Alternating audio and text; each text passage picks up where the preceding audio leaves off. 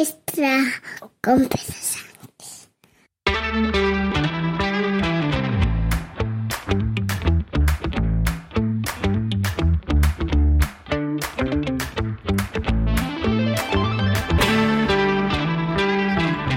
Buenos días, martes 20 de junio de 2023, capítulo 1007 de un podcast sobre mis cosas que en el fondo son las tuyas y hoy quiero hablarte del tiempo.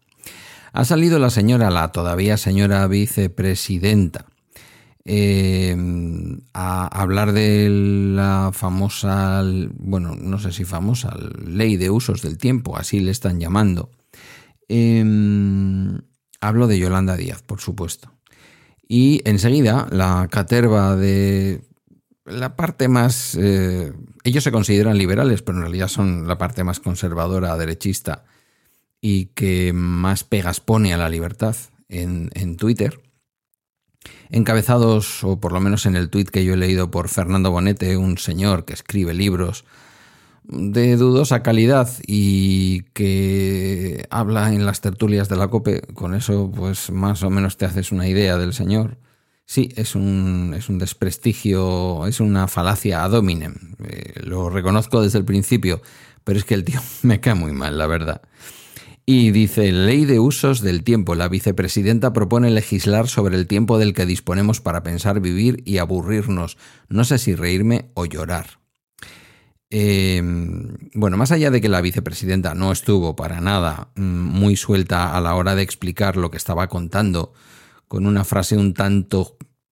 un tanto no muy difícil de entender, en el más sentido extenso y social en el uso de la palabra. Bueno, lo que quería decir, mm, porque a veces hay que interpretar las cosas cuando sabemos de qué se está hablando. Es verdad que hay personas que no saben de qué habla la señora vicepresidenta. Em, cuando la vicepresidenta habla de, legislar sobre el uso del tiempo, Mm, por más allá que se quiera ridiculizar por parte de la derecha, la ultraderecha y los autodenominados liberales respecto a que cómo va un gobierno a legislarles a ellos lo que hacen con su tiempo.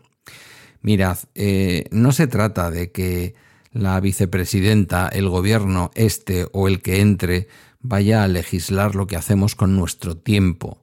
De lo que se trata, y a lo mejor no lo explicó bien la vicepresidenta, es de legislar lo que otros hacen con nuestro tiempo, a ver si nos entra en la cabeza. Lo que otros hacen con nuestro tiempo. Cuando se habla de una legislación sobre usos del tiempo, no es para decirnos qué tenemos que hacer a cada hora, es para decirle a un empresario que no puede extender nuestra jornada laboral más allá de un horario razonable, que nadie debería de estar en un trabajo de oficina, por poner un ejemplo, más allá de las 5 de la tarde en su puesto de trabajo, que nadie debería de hacer más de sus ocho horas de trabajo salvo circunstancia excepcional eh, que le obligue a hacer horas extras que deben ser compensadas o con tiempo libre o deben ser compensadas con dinero.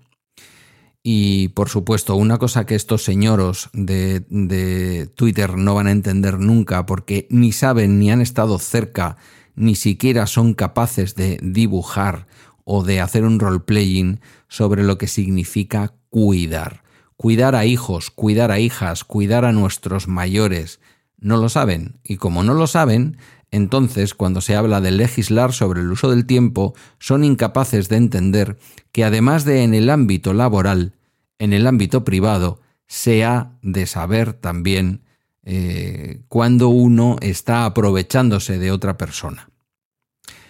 Eh, y alguien podrá decir, bueno, esto queda dentro del ámbito de la pareja y esto queda dentro... Sí, también eso se decía del maltrato que quedaba dentro del ámbito de la pareja, que si el marido pegaba a la mujer, oye, algún motivo habría y al fin y al cabo era su marido. ¿Quiénes somos los demás para meternos en una alcoba o quiénes somos los demás para meternos dentro de la casa de nadie? Pues resulta que somos gente que vive en sociedad y que quiere una democracia en la que no se abuse de nadie. Y de la misma manera que puede verse más clara esta explicación que yo he dado en el ámbito laboral,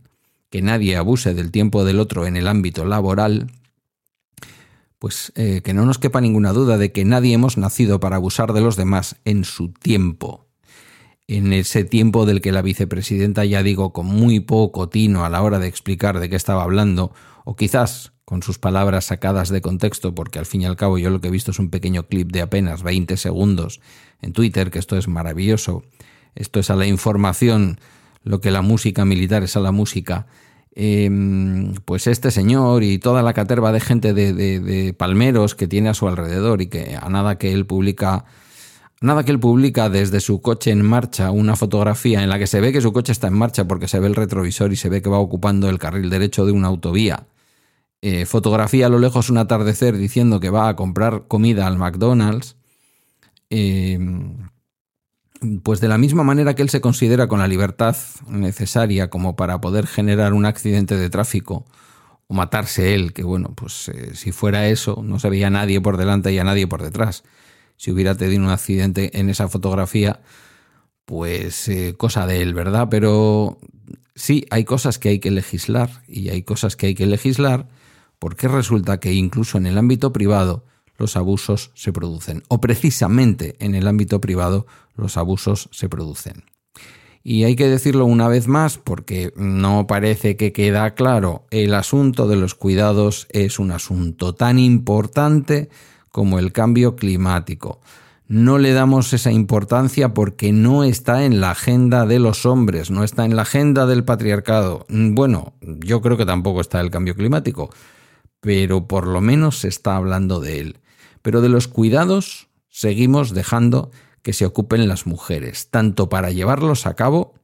como para hablar de ellos, como para generar intelectualidad en torno a qué suponen los cuidados. Entonces, todas estas risitas de todos estos autodenominados liberales, pero que en realidad solo son pseudo-liberales, que les encantaría no pagar impuestos por los libros que venden, que les encantaría que la sanidad, la única, fuera una sanidad privada que ellos se pudieran pagar con los derechos de esa basura de literatura que escriben, eso, eso no se puede quedar al albur de lo que quiera decir o hacer un señor de estos de tertulia de la COPE. Claro que hay que legislarlo y claro que hay que decir que los cuidados, más allá del apoyo que nos pueda dar la Administración con una ayuda a domicilio, con un centro de día y, llegado el caso, y si no se puede de otra manera, con un ingreso en una residencia de mayores, para mí no lo quisiera, pero, pero hay sitios con muchísima dignidad y que hacen un trabajo extraordinario, la mayoría, ¿vale? Y desde luego entre los públicos, la mayoría, y a pesar de la falta de recursos que en algunas comunidades autónomas, en la mayoría,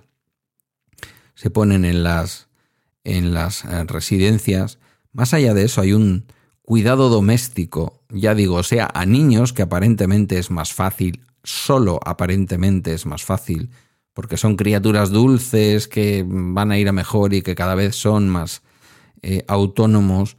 como a los mayores que su cuidado es mucho más agrio y mucho más difícil porque nunca mejoran, van perdiendo autonomía, donde los niños van ganándola, ellos la van perdiendo y porque al fin y al cabo cuidar de un adulto con su peso, con sus cosas, es muy difícil. Por lo tanto, venir a legislar que eso es algo que no solo compete a las mujeres y que el asunto de los cuidados es un asunto que debe de estar en la agenda política, no solo en España, sino a nivel internacional, eh, no me parece como para tomárselo a risa. Hay que mofarse de la, de la señora Yolanda Díaz y más ahora que se acercan las elecciones y que ella pretende formar en torno a ella pues un proyecto político nuevo que puede aglutinar a la izquierda. En fin, yo no soy nada optimista con esto, también os lo digo. No penséis ¿eh? que, que lo mismo que me ilusionó que diera el paso mm, de esas eh, reuniones ciudadanas con colectivos a, a, lo largo de toda España, lo mismo ahora mismo también os digo, mm, pues que se me desinfla un poco el suflé, pero más allá de mis ideas políticas o más allá de si veo más o menos conveniente o fácil que eh, lo de sumar llegue a, un buen puerto. Me parece que este tipo de debates en una mujer inteligente, en una mujer que yo creo que ha marcado la agenda política de este gobierno de una manera clave, de una manera clave,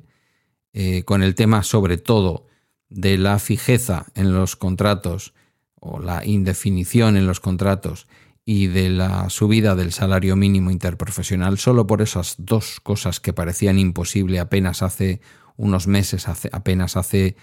media legislatura, solo por eso me merece respeto. Creo que, aunque se exprese mal y aunque lo diga de una manera torpe, al menos, insisto, en el clip que he visto en, Twitter, ya digo, en una cuenta que no es precisamente la que va a sacar los mejores momentos de Yolanda Díaz, eh, creo que hay que tomar muy en cuenta que efectivamente, incluso en nuestro tiempo privado, eh, el abuso fundamentalmente de los hombres sobre el tiempo de las mujeres en el ámbito de los cuidados es una historia flagrante. Flagrante. Se ha hablado tantas veces, ¿no? Eh, simbólicamente de esa huelga de mujeres y esa huelga de cuidados. Eh, el día que las mujeres en el contexto actual en donde todavía no hay una igualdad en los cuidados, no hay una paridad. El día que las mujeres decidan no cuidar, este país se va al garete y este mundo se va al garete. Por lo tanto, ojito con reírnos de las iniciativas de regular legalmente el tema del uso del tiempo, porque ni son tan absurdas como parecen, ni merecen las risitas de esos, de esos autodenominados liberales que en realidad son unos conservadores del libro de los de toda la vida. Hasta aquí el Bala Extra de hoy. Agradezco tus comentarios o mensajes en la comunidad de Telegram y a través de balaextra.com, donde están mis redes y mis medios de contacto. Gracias por tu escucha y hasta mañana.